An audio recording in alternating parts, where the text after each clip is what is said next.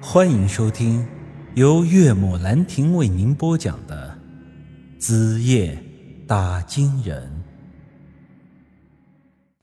此后，我带上这些东西，赶忙去了大山叔家。此时，他正在房前的野地里准备晚上斗法的事情。等把一切都准备妥当了，我又去王二狗家的小铺子买了几个馍给他送了过来。昨天从黄谷村回来到现在，大山叔还一点东西都没吃。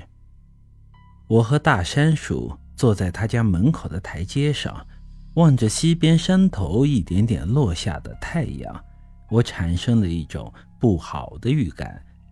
似乎今天还有什么大事儿要发生。大山叔一边嚼着白面膜，一边对我说道：“小子，你今天好像有什么心事。”我摇了摇头道：“，没。”小子，你骗不了我的，别捂着了，说出来听听。于是我把我爹的事情告诉了他。他听完以后叹了口气。哎，这要是别的事情，叔可能还能帮你一把，但是这钱的事情，叔是真的没有办法了。你也看到，叔这里是一穷二白的。唉，我知道，大山叔，这个事儿不用你操心，你现在只需要一心一意准备对付耗子精就成了。我们家的事情，我自己会想办法解决的。又过了一会儿，天完全的黑了。我望着面前布置好的法坛，继续说道：“大山鼠，今天晚上的事情，你有多大的把握？”他想也不想的就说道：“八成。”那你应该是稳赢了！今晚就是那两只畜生的死期。大山鼠却摇了摇头：“小雨啊。”你要明白一个道理：谋事在人，成事在天，永远不会有稳赢的事情。哎，叔，我明白，骄兵必败，咱们就算是有八成的胜算，也得处处小心，全力以赴。很显然，我有些理解错大山叔的意思了。他突然又对我说道：“小雨啊，要是大山叔今晚万一输了，死在这里。”你会怎么办？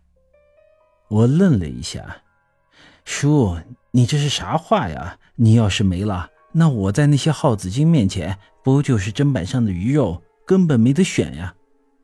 大山叔长叹一声：“唉，是啊，我要是输了，估计你们老陈家的人一个也跑不掉。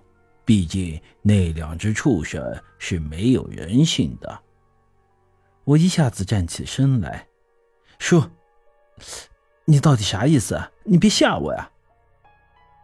他微微一笑，哼，没啥，我就是随口这么一说。你大山叔可是得了前任打金人张大爷的真传，这起坛斗法的事儿，咱们可不能输。看来他只是想要吓吓我。大山叔啊，也真的是。太不厚道，都这个时候了，还跟我开玩笑。我接着在他旁边坐下。哎，叔啊，你咋不再画个眼睛，把自己脸上的窟窿也给糊上呢？你看这怪吓人的。你这样子晚上打金的时候，要是遇上个人，人家肯定以为撞见鬼了。我和大山叔也真的是很有缘分。都被那耗子精给毁了一只眼睛，我是左眼没了，他是右眼没了。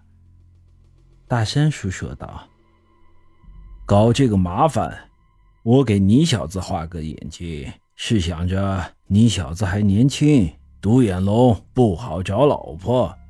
我这一把年纪了，还怕啥呀？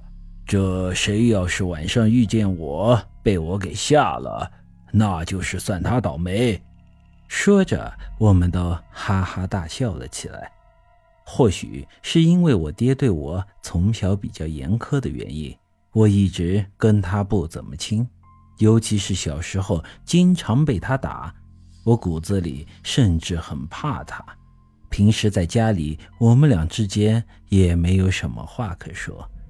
可是我跟大山叔在一起的时候，却有一种很特别的感觉，我们之间可以无话不谈。这种感觉更像是我想象中的父子该有的样子。皎月升起，村子里家家户户都熄了灯火，周围一片安静。唯独远处的山林里传来了夜莺的叫声。子时到了，大山叔取出那两只耗子精的尾巴，开始起坛做法。本集已经播讲完毕，欢迎您的继续收听。